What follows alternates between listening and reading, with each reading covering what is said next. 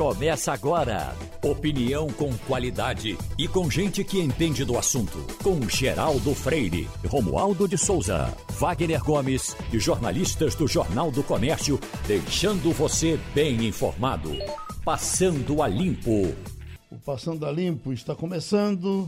Tem Wagner Gomes, Priscila Lapa e Romualdo de Souza. Eu pedir um espaçozinho aqui a vocês para fazer o registro da compreensão dos amigos chegados, alguns procuramos diretamente e tivemos doações de cadeira de rodas, porque fomos, estamos sendo vencidos pelas cartas, chegando mais carta do que cadeira. Mas de ontem para hoje tivemos uma reação importante. Nilson Mota deu quatro cadeiras, Maria Rodrigues Silva deu uma cadeira, Frederico uh, Debuc Barros, uma cadeira. José Paulo Cavalcante Filho, um abraço, deu cinco cadeiras. Rodrigo Rafael, uma cadeira. Antônio Manuel Alves, duas cadeiras. O nosso Arísio, o, Wagner. Arísio Coutinho? Arísio Coutinho. E bom, falei com ele agora há pouco, inclusive. Arísio, gente uhum. fina, uma saudade danada, de repente ele aparece com duas cadeiras. Ótimo. Né? Ah, tá ouvindo a gente, inclusive, agora, viu? Pronto. Tem um aqui que não quer, não quer que diga o nome dele, ele deu cinco cadeiras, vou dizer só o primeiro nome, Pedro. Uh, Cássio, que é, é, é, alguém ligado à dona Geralda Farias. Que, uh, uma cadeira. Leila Ferraz, uma cadeira. Uh, JC Correia, cinco cadeiras. Acho que o JC Correia é Barbosa. É. Francisco Juca, uma cadeira. E o doutor Francisco Bandeira, nosso cientista, uma cadeira. Então, a gente agradece esses amigos, as cadeiras serão entregues e a gente está já já eh, casando a, a, as cadeiras com as cartas. Uh, e quando se aproxima o fim do ano, a gente sabe que aquele doador pequenininho vai chegando e a gente se organiza e vamos em frente. O doador pequenininho que é muito importante é o pinga -pinga. E, e, que nos dá muitos exemplos, né, Geraldo? Que Exatamente. a gente sabe, todo ano chega aqui não precisa ser um afortunado, não é. precisa ser um rico. A gente percebe aqui pessoas que têm a vida muito regrada, ganham um salário mínimo, mas chega aqui e faz tem, a doação tem, Tem um rapaz que tem um fiteiro ali na, na, no Lago da Ana Regina, parece, que ele junta as moedas. O, o, o, o dinheiro em cédula, normalmente ele, ele, ele se vira. E as moedas ele vai juntando só para comprar cadeira. Uhum. E chega aqui, às vezes, no final, com 10 cadeiras. E 10 sacos de moeda. Não, ele, ele, vai no banco, certamente ele, ele, ele, ele paga com moeda, mas é, é. É, essa é a explicação que ele dá. Bom, deixa eu dizer o seguinte: eu estava olhando aqui, eh, Wagner e, e, e Romualdo e doutora Priscila, essas coisas que acontecem muito quando as crises crescem. Por exemplo, eu nunca mais tinha escutado falar nesse cacique cobra coral. Esse cacique cobra coral, eh, isso parece que é uma mulher que, que se chama o Cacique Cobra Coral. Não sei se funciona em Brasília ou em São Paulo, acho que o Romualdo deve se lembrar. Ela uh, uh, faz consultorias em tempos de muitas crises, porque parece que baixa o espírito de Galileu e não sei o que mais, uhum. e diz se vai chover, se não vai chover. E o governo agora teria consultado o, o, o, o ministro das Minas e Energias teria consultado a Cobra Coral para saber se ia chover ou não ia chover. E os, os empresários da área estão revoltados, porque só, enquanto a gente está atrás de alguma ideia, de, de, de, alguma providência, aí chega o presidente e diz, olha, porque eu falei com São Pedro, choveu. Chega o ministro, eu falei com, com Cobra Coral. É, o, o, o Geraldo, é interessante isso, porque um representante dessa fundação Fundação. Cacique Cobra Coral, que é uma entidade que diz que controla as chuvas, uhum. teve uma reunião com integrantes do Ministério das Minas e Energia Pronto. para tratar da crise hídrica. Veja só. E, e, e outra coisa, não é conversa, não. O Ministério das Minas e Energia confirma essa reunião, mas diz que apenas ouviu as informações. Está havendo reação dos empresários. Rapaz, é um negócio impressionante uma coisa dessa, rapaz. Parece uma brincadeira. Teve um tempo aí que teve uma crise, naqueles nos tempos de Sarney, parece, crise também de chuva, e, e fizeram uma pagelança. Pegaram três pajés do, do, do Amazonas, levaram para a mata. Para fazer chuva. Para fazer chuva. Então, aí, é, então tem essa coisa. Porque nós vivemos, tá fazendo as contas, deixa se você concorda comigo, nós tivemos acho que 20 anos de relativa tranquilidade. Não, não é que todo mundo tenha, tenha chovido dinheiro na casa de todo mundo. Mas os oito anos de Fernando Henrique, não há dúvida que nós tivemos um, uma, o país voltando à tranquilidade. Depois, os oito anos seguintes, que foram os oito de Lula, uhum. o país bem. Até, Jogando dinheiro para cima. Até os primeiros quatro de Dilma, não é verdade? Exatamente. A banda voou no segundo mandato, no segundo de, mandato Dilma, de Dilma. Que ela só fez uma parte, uhum. não é verdade? Bom, e aí.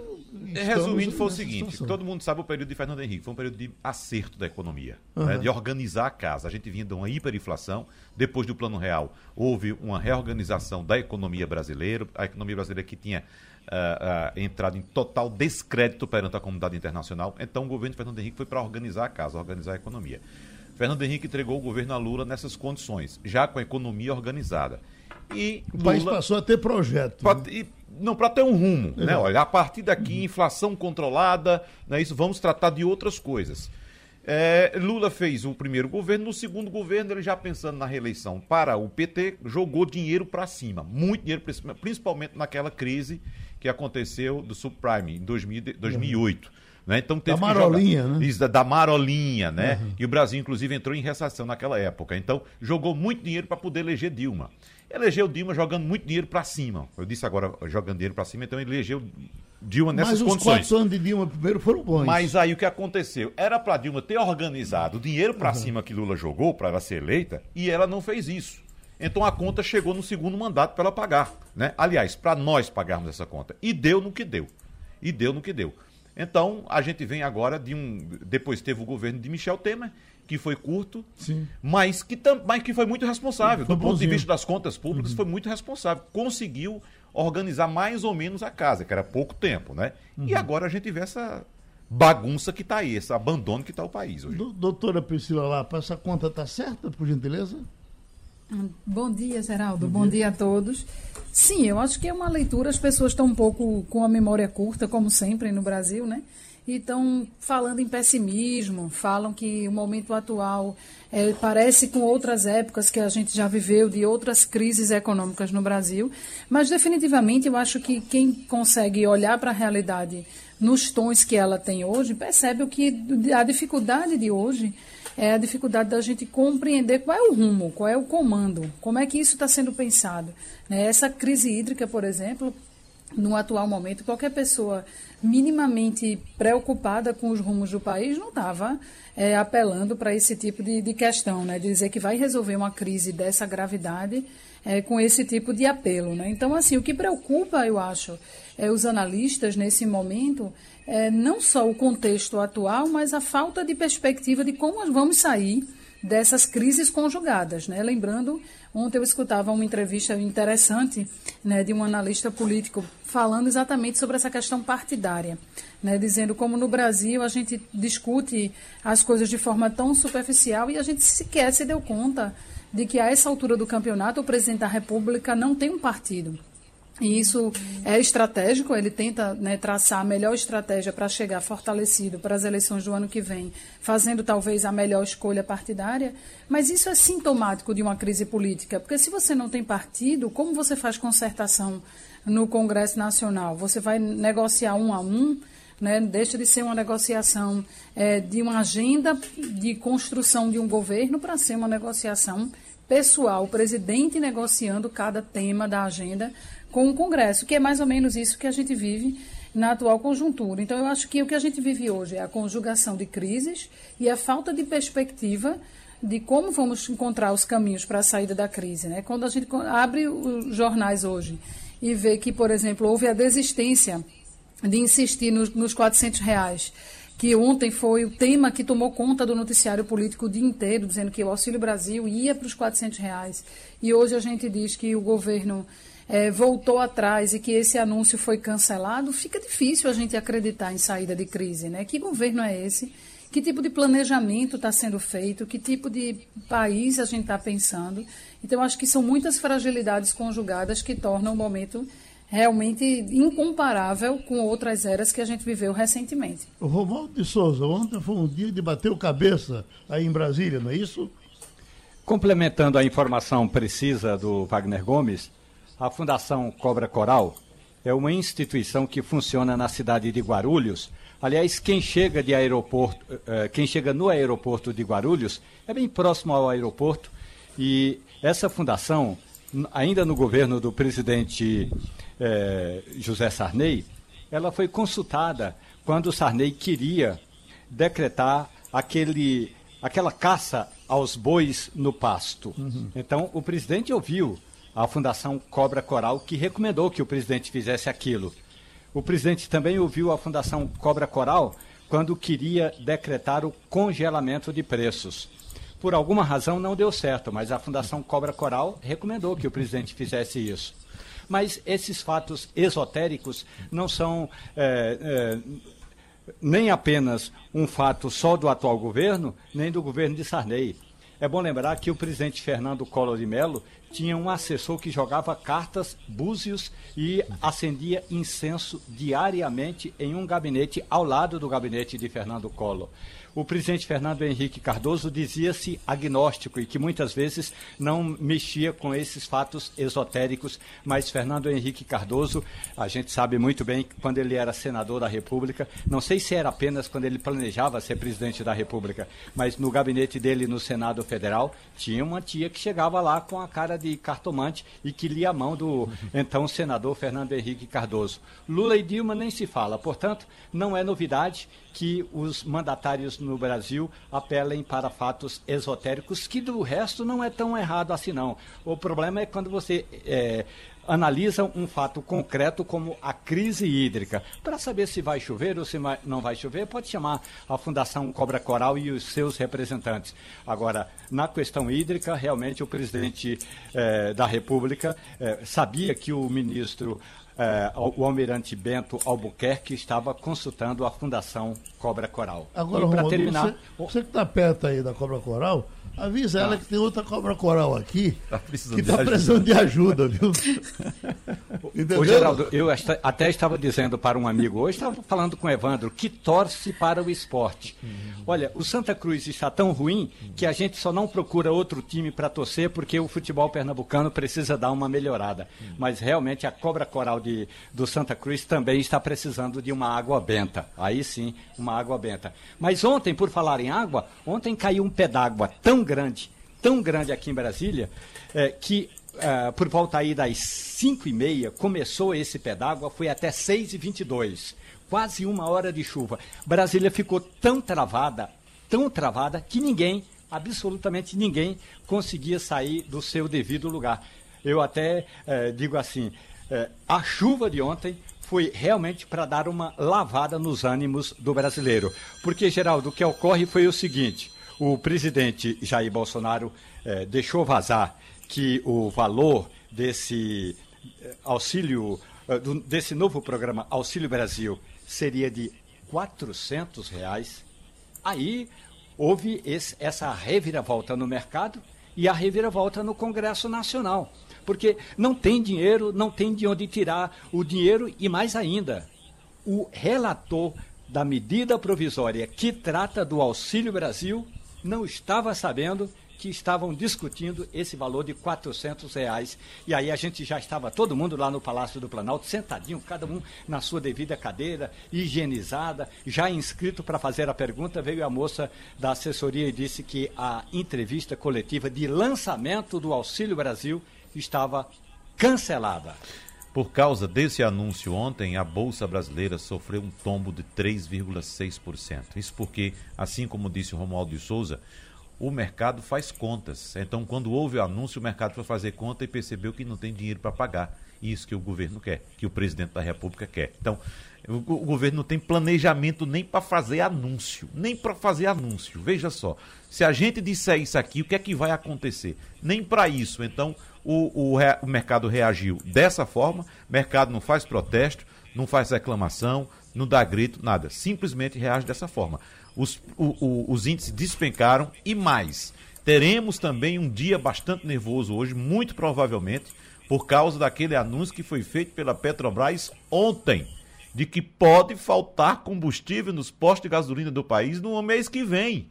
O mês que vem agora. Então, como será que o mercado vai reagir? Como os papéis da Petrobras, que são um dos papéis mais importantes da Bolsa Brasileira, como é que esses papéis vão reagir hoje. Então, uma expectativa muito grande que, de fato, haja uma queda também nesses papéis da Petrobras, porque simplesmente a petroleira informar que pode faltar combustível no país a partir do mês que vem é algo absurdo. Veja só, Geraldo, você sabe o que é está acontecendo agora? A, a Petrobras, é, é, às vezes a, a, gente vai ter que rir para não chorar daqui a pouco, porque a Petrobras é, é, é reconheceu agora que houve uma compra acima do normal por parte das distribuidoras da Petrobras. Então, o que aconteceu? Ela está sem ter como atender o mercado no mês de novembro e já se informa antecipadamente essa condição. Agora, o que aconteceu? A gente estava falando agora há pouco do governo Dilma. O governo Dilma, no primeiro mandato, não só não tentou corrigir o que foi feito de dinheiro para cima no governo Lula, como acelerou os gastos, como por exemplo, com a conta de luz, e também com a própria Petrobras com preços dos combustíveis, que ela represou os preços dos combustíveis. E nós tivemos que pagar essa conta depois. O que está acontecendo agora é o seguinte: a Petrobras, apesar do alto preço dos combustíveis na bomba para o consumidor, a Petrobras não está repassando o valor integral do mercado internacional. O barril do petróleo, no começo da pandemia, estava em torno de 35 dólares. Hoje o barril do petróleo está passando dos 84 dólares e a Petrobras não está repassando esse valor. Aí as distribuidoras, as importadoras, melhor dizendo, de combustível no Brasil, resolveram, quando olharam os preços do mercado internacional da Petrobras, resolveram comprar da Petrobras. E a Petrobras não tem condições agora de repor esse estoque para o mercado. Aí, resultado: se falta uma mercadoria no mercado, o que é que acontece com o preço dessa mercadoria? Ela sobe de preço. Então, aquilo que a Petrobras estava tentando fazer para represar os preços vai acabar onerando ainda mais o consumidor. Se de fato faltar combustível, os preços vão subir ainda mais. Com a gente agora, o professor de Direito, Valber Agra. Eh, professor, claro que outras perguntas serão feitas ao senhor, mas na minha cabeça a grande curiosidade em cima desse, dessa fervura ontem da palavra genocida, que teve que ser negociada, que Aziz correu para Renan, Renan para Aziz, e a palavra genocida foi retirada do relatório. É isso que eu quero lhe perguntar. Qual a consequência de ter genocida ou não ter genocida no relatório de Renan Calheiros? Olha, Geraldo, primeiro bom dia a você e a todos os ouvintes. A palavra genocida é algo assim extremamente uh, forte, porque denota o desprezo pela vida humana. Uhum. Então, se ficasse isso tipificado, a palavra genocídio significaria que Bolsonaro poderia responder a essas atitudes. E aí, o que é que parte dos senadores achou por bem tomar? Tipificar a palavra que foi atentado ou não atendimento às medidas necessárias para a epidemia, que são os que está tipificado no 286, salvo engano, que são os crimes contra ou que fere a legislação pertinente à epidemia. Mas essa questão é um tanto quanto irrelevante. Por quê? Porque vários partidos entraram com ações contra Bolsonaro por genocídio no Tribunal Penal Internacional. E pode ocorrer o quê? Que a CPI não tenha enquadrado em genocídio e um Tribunal Penal Internacional assim o faça. Ninguém garante que Bolsonaro está livre dessas acusações que ainda não seguiram seu trâmite nos tribunais nem na Corte Interamericana de Direitos Humanos. Trazendo a professora de Ciência Política, Priscila Lapa. Doutora Priscila. Doutor Valber, bom dia. É, uma coisa que as pessoas têm se perguntado muito é o que vem depois da aprovação desse relatório. De fato, assim, qual é o próximo passo que tudo isso pode tomar? Né? No início da, da CPI, as pessoas falavam em ou termina em pizza ou termina em impeachment. E, na verdade, existem outras possibilidades aí entre esses dois extremos, né? Bom, pelo que eu entendi, o senhor não, não, não conseguiu ouvir a doutora Priscila, não é? Não, não consegui, infelizmente. Uhum. Você pode repetir o cara? Deixa eu E agora, doutora? E agora, o senhor me ouve? Está ouvindo? Bem, agora bem, sim, pronto. Bem, uhum. Pronto. A nossa dúvida é quais são os próximos passos, né? Muita gente se perguntando o que de fato vai acontecer após a aprovação desse relatório, que provavelmente se dará no dia de hoje. Olha, o que toda CPI faz. A CPI ela não tem efeito imediato. Não tem. Ela tem uma consequência política muito clara. Quais são os efeitos? Produzir um monte de provas, vai tentar ah, o que fala de indiciar, mas não é indiciar, é mandar, através do relatório, a indicação da notícia crime dessas pessoas por Ministério Público devido, o federal, os estaduais, tomarem as medidas cabíveis. Mas quando você chega num relatório e indica várias notícias crimes de várias pessoas, perde a substância. Você ganha mídia e perde a densidade, a eficácia jurídica. Professor Valber Agra, é, o, o número de imputações, a lista de imputações, vai cair provavelmente de 12 para 10 crimes, né? Estão contra Bolsonaro. Contra Bolsonaro. Contra Bolsonaro, exatamente. Estão mantidas aí acusações de crimes de epidemia com resultado morte, infração de medida sanitária preventiva, charlatanismo, incitação ao crime, falsificação de documento particular, emprego irregular de verbas públicas, prevaricação, crime contra a humanidade e crimes de irresponsabilidade. Como o senhor disse muito bem e apontou muito bem, genocídio é um termo do direito internacional. Agora, dessa lista que eu acabo de citar aqui, o senhor vê possibilidade de fato de o presidente vir a ser a responder por algum desses crimes? Ou isso aqui parece muito aquela, aquele hábito do mercado, por exemplo, que quando quer vender um imóvel por 100, anuncia por 120 para ver se chega aos 100. Ou seja, colocar uma lista grande demais para ver se pega alguma coisa, ou, de fato, isso aqui é que quando você não quer resolver um problema, você estabelece, por exemplo, um monte de gente para tentar resolver, porque aqui não vai dar em nada. Não, não é bem assim, porque um processo contra um presidente ele segue um rito específico, é o rito do processo de impeachment, artigo 85 da Constituição, que pode ser em crime comum e em crime de responsabilidade. Vocês, jornalistas, cientistas políticos, acham mesmo que com o apoio de Bolsonaro ainda acima de 20 pontos, o Congresso vai abrir um processo de impeachment? Claro que não. Então a questão não é jurídica, a questão é metajurídica, ou seja, está além do direito.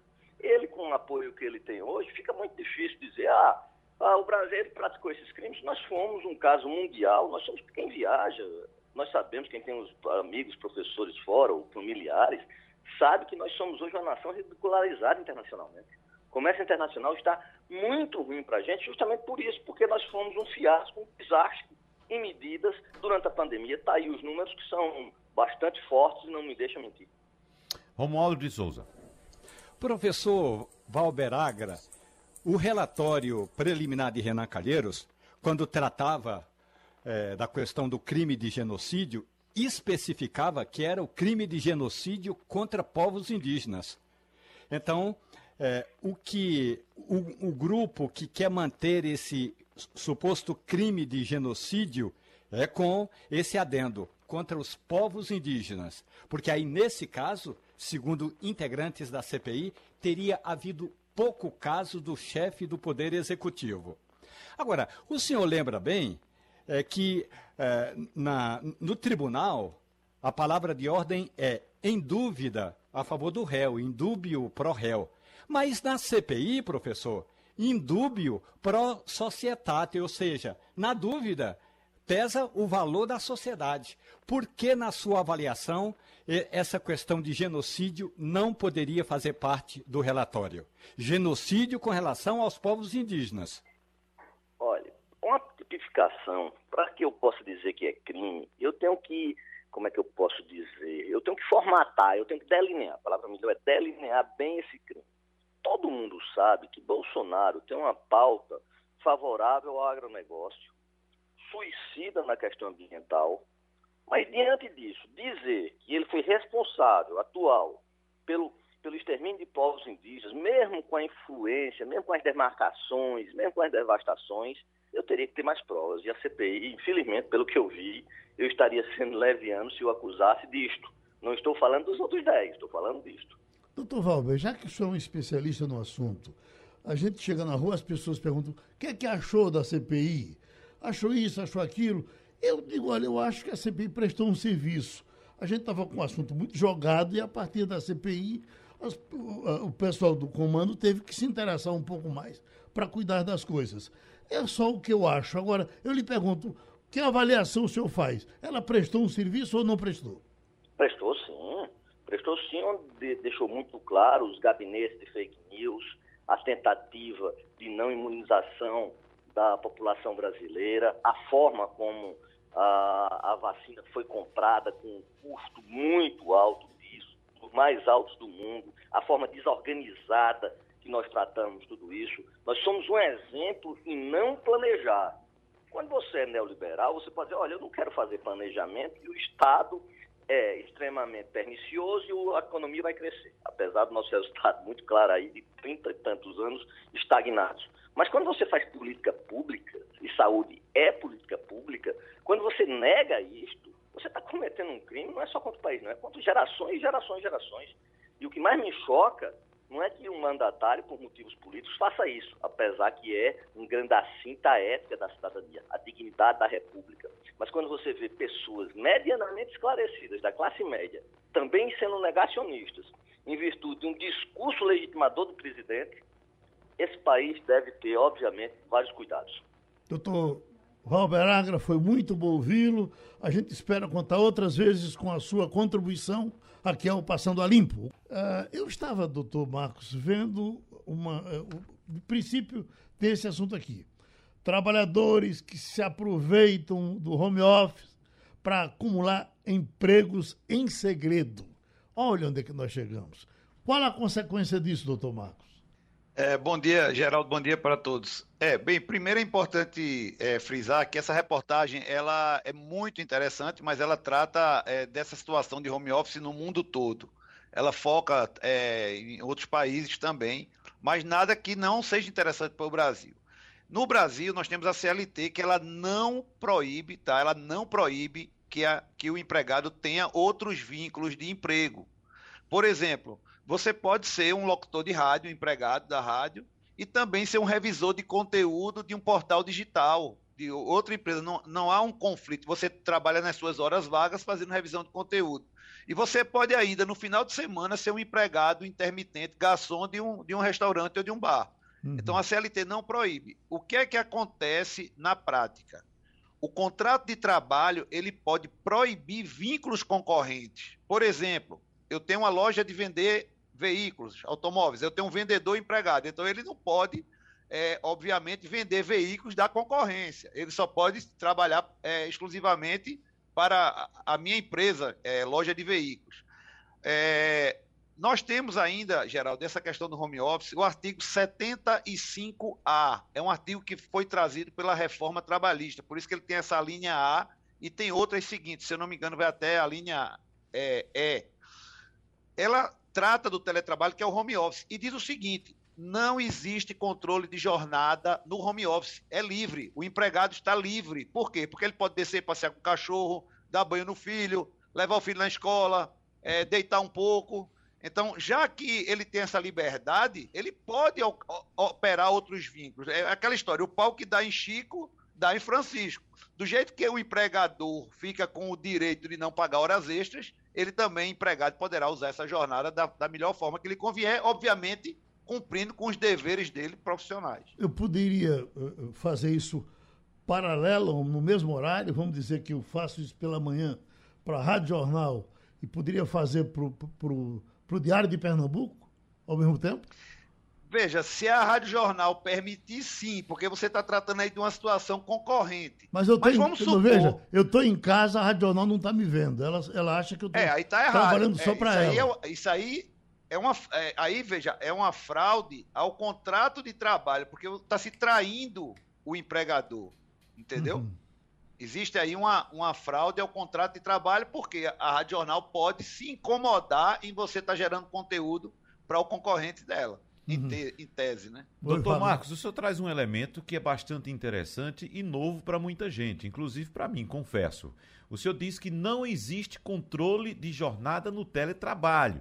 E eu sei que existem muitos trabalhadores que estão atuando ainda em home office, mas eles têm um dispositivo lá no computador que ele tem que, de, de, de tempos em tempos, ele tem que ir lá como se fosse é, é, registrar presença. Estou aqui, estou aqui, estou aqui. Eu pergunto, isso é legal ou não?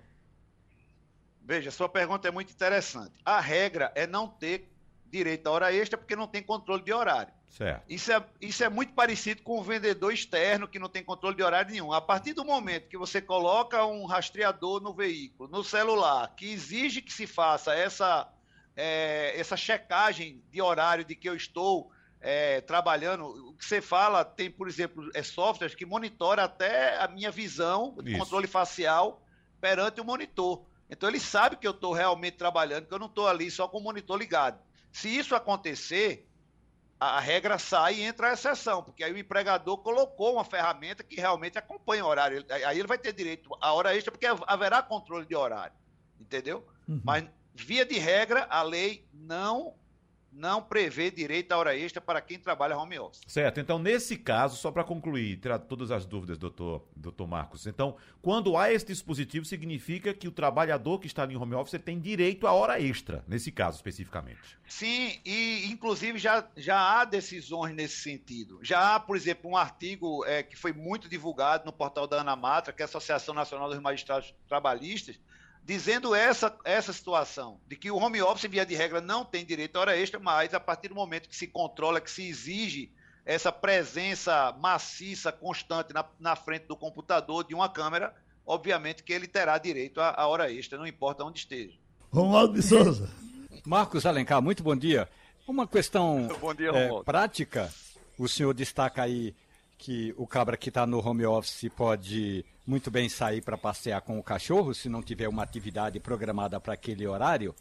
Agora, há uma outra questão que é a seguinte: algumas empresas, e vou citar especificamente um colégio é, da cidade de Goiânia, capital de Goiás, que, cujos professores estavam dando aula é, de casa, o colégio queria determinou que os professores, ao término de, cada, de cada aula, encaminhassem a aula gravada para o, o banco eh, de dados do próprio colégio, tanto do, para que, do ponto de vista didático, ficasse registrado, mas principalmente do ponto de vista trabalhista. E aí deu um nó danado, primeiro porque o colégio não estava preparado para receber todas aquelas informações, e aí a gente sabe que é muita informação, muito, muito, muitos bytes, e eh, deu um, um, pau no sistema do, do colégio. Mas essa questão do controle, como é que o controle pode ser feito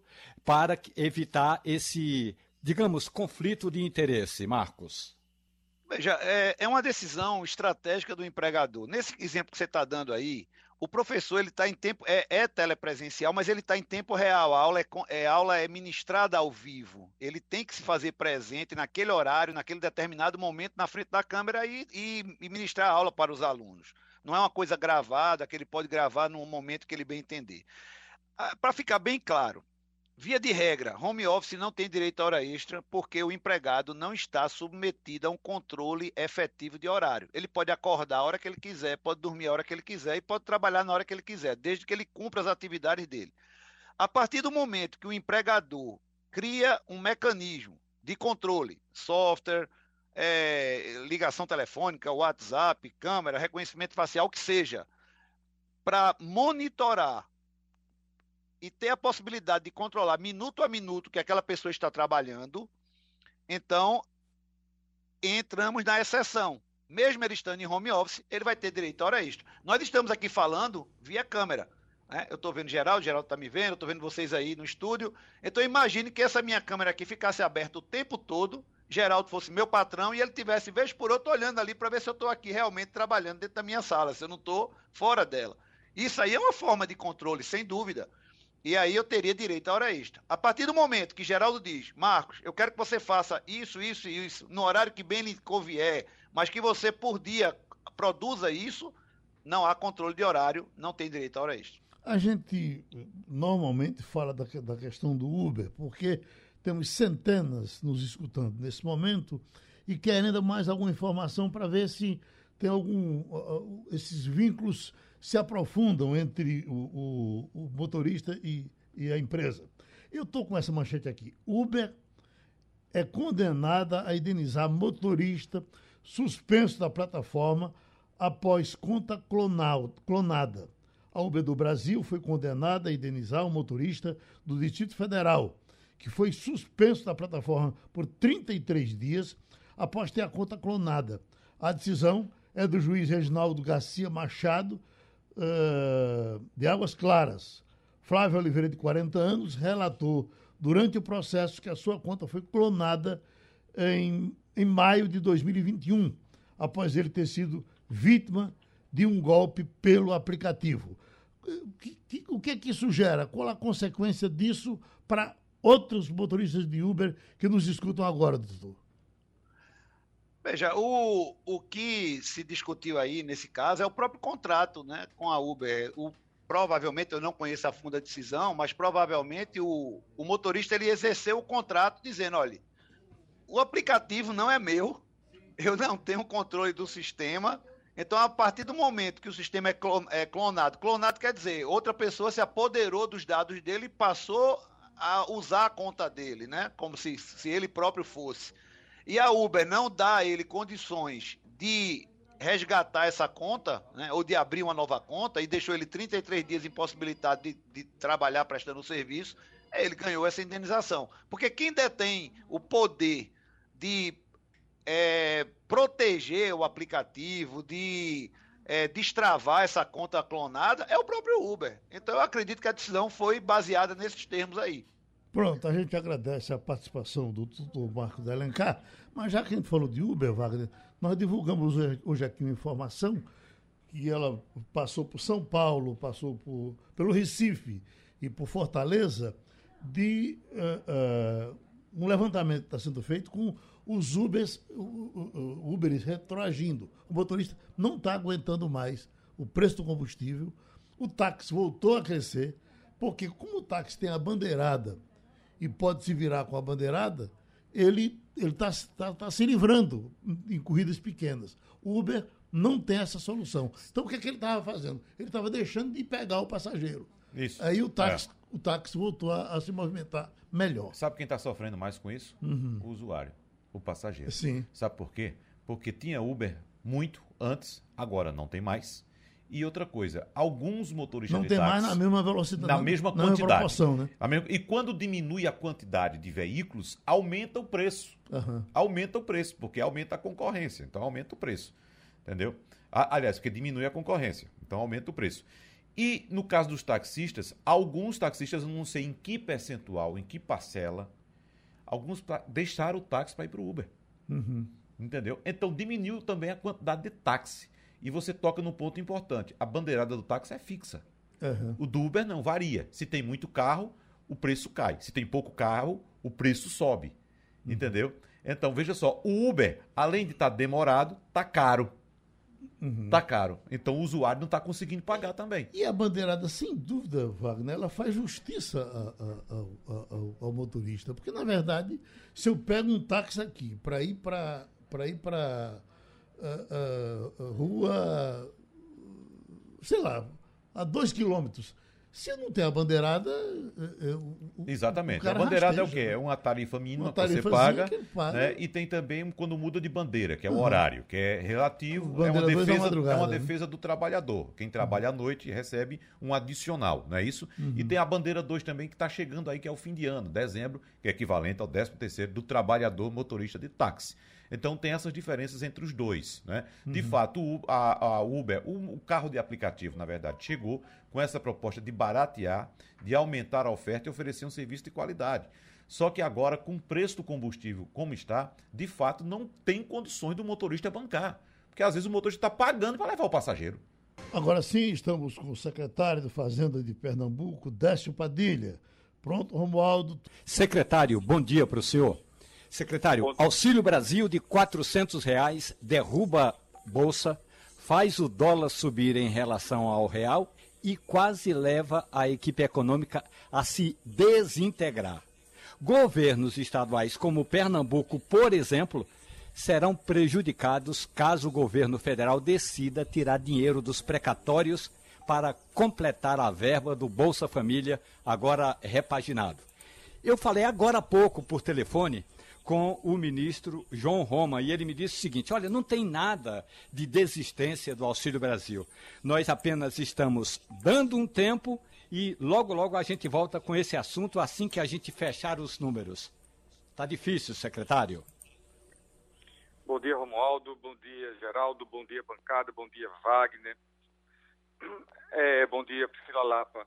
Está difícil. Ontem eu tive a oportunidade de conversar com, com, com Romualdo da pauta que 27 secretários de Fazenda, representando o Comitê Nacional dos Secretários do Brasil, ontem estávamos no Congresso, debatemos essa questão da PEC 23, que é a PEC dos precatórios, que ela não só tem esse ponto do parcelamento, como também tem outras mudanças grandes, feita securitização, compensação de dívida.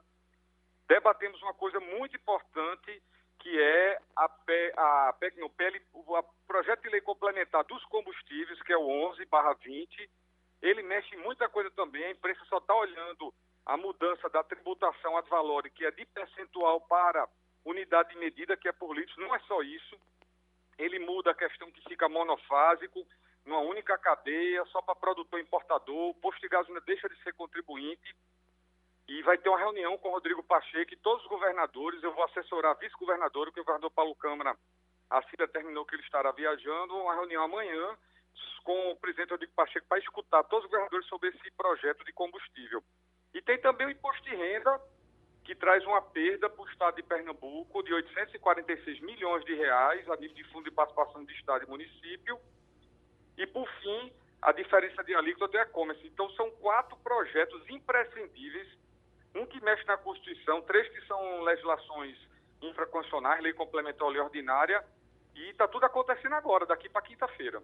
Agora, não estavam dizendo que o imposto de renda, doutor Padilha, voltou outra vez à estaca zero?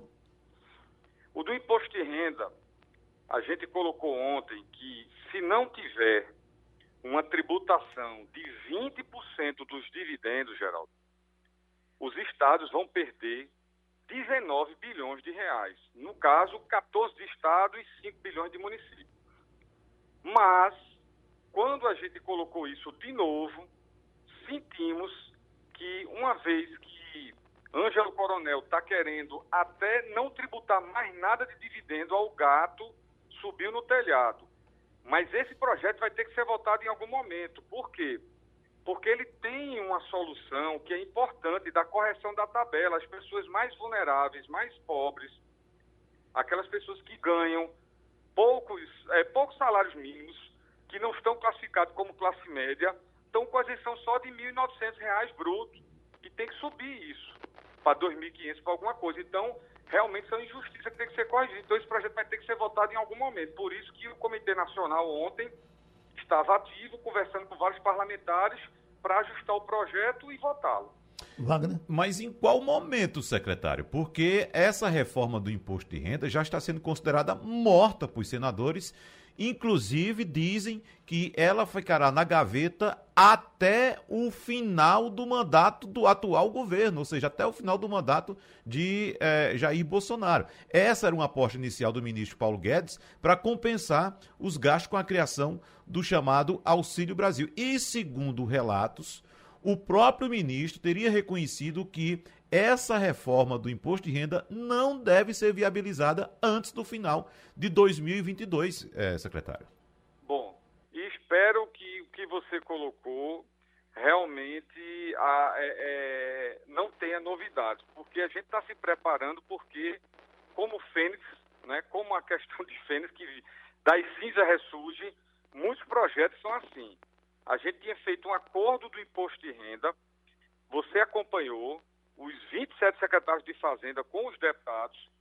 Esse acordo era, se tem que passar essa lei, que a gente também acha que ela está cheia de falha, não é uma boa lei, mas que pelo menos se tribute de quem tem dinheiro, que são os dividendos, para poder ajudar os pobres, porque esse projeto não é só por causa do auxílio, não. Ele é um pedacinho de fã do auxílio. O auxílio tem ele, tem PEC 23 dos precatórios. Sem a PEC dos precatórios, não adianta projeto esse projeto não, porque não terá auxílio. Porque não tem espaço fiscal de 50 bilhões para poder fazer o auxílio federativo, auxílio Brasil, enfim, o novo, o novo nome do, do Bolsa Família, para sair de cento e poucos reais para 400 reais. Então, esse aspecto precatório é mais importante do que esse imposto de renda. Agora, do imposto de renda, a preocupação que algumas pessoas tinham era por causa do, do congelamento da tabela de muitos anos. Mas se o projeto está muito ruim, o ideal é não votar, mas se votar, a gente está preparado, porque o acordo da gente, em cima de 20% de dividendo, comemoramos o acordo. Na outro, no outro dia, menos de 24 horas, o que aconteceu foi que botaram um destaque e derrubaram o acordo da gente. E voltou a ser 15% só a tributação de dividendos. E trouxe essa perda de muitos bilhões de reais para estados e municípios. Por isso que a gente está atento agora. Gato escaldado tem medo de água fria. Está na linha, doutora Priscila? Toda a linha, Geraldo. Me escuta? Pois não, bem. Pronto, vamos lá. Secretário, diante de todas essas idas e vindas e de, de, tudo que tem acontecido na atual conjuntura, qual é a real expectativa em relação a algum tipo de reforma tributária? Tem clima político para conquistas ou a gente já pode começar a pensar no próximo mandato? A do IVA amplo, Priscila. Ontem também teve, a última reunião foi com ela. A do IVA amplo é a única dessas mudanças que está correndo é, de forma mais orgânica. O senador Roberto Rocha botou o governo federal, botou os estados, botou a Confederação Nacional dos Municípios é debater isso durante seis meses. É a reforma que acaba com ISS, PiscoFins e ICMS. Ela mudou, cria o IVA subnacional. Ela veio da proposta dos secretários de Fazenda. Chama-se ela de PEC 110, mas ela não é mais PEC 110, porque ela tem muita contribuição do substitutivo 92 do secretário de Fazenda e mudou bastante. E aproveita muita coisa da PEC 45, que foi elaborada por Bernapi e Baleia Rossi. Essa está andando. Essa eu tenho convicção, como participante do Comitê Nacional do Secretário de Fazenda, na reunião de ontem ficou claro que o Senado vota esse ano a única reforma realmente estrutural do Brasil. Agora, na Câmara será uma guerra. Porque quando pauta fácil no Senado, é uma luta na Câmara. Você sabe que está tendo um problema federativo muito grande. Os estados estão sofrendo. Ontem ficou muito evidente isso. Coisas que correm rápido no Senado, às vezes tem problema na Câmara e vice-versa. Então, isso aí tem que se resolver. Pronto, a gente agradece a participação do secretário da Fazenda de Pernambuco, Décio Padilha, aqui no Passando a Limpo. Vamos para mais alguns espaços com Romualdo de Souza, que está em Brasília e tem uma agenda pesada a cumprir durante o dia. Ô Romualdo, é, o que, é que vai acontecer hoje em Brasília? Olha, o que já está, já está acontecendo é que a Polícia Federal prendeu agora há pouco o ex-deputado estadual Isaac Alcolumbre, lá no Amapá. Isaac Alcolumbre vem a ser primo do senador Davi Alcolumbre.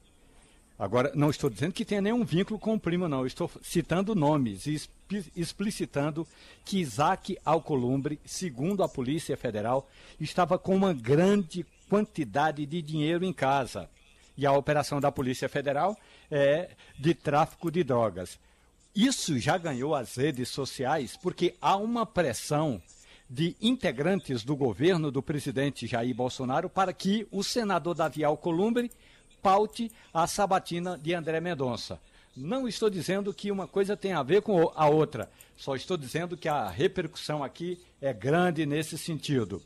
Renan Calheiros, outro ponto importante. Sim. Vai ler o relatório dele, que tem quase mil páginas. É claro que Renan Calheiros preparou uma síntese, uma sinopse que deve ter aí no máximo 80 páginas. Ele vai levar entre 4 e 5 horas para concluir a leitura do relatório. Aí termina a leitura, alguém pede vista, se for mais de uma pessoa, vistas coletivas, e aí os, o, a CPI tem uma semana para voltar e debater o relatório e votar o relatório. Agora, paralela, ponto... a, paralela a todo o sucesso que Ana Calheiros vem fazendo, ah. Tem, tem, uma nova ação agora da Procuradoria-Geral da República é, é, ao Supremo, cobrando de Renan Calheiros aqueles problemas que, ainda com o Odebrecht, não é isso? Tem uma. Um, é assim, esse pedido é, esteve na Procuradoria-Geral da República, foi despachado.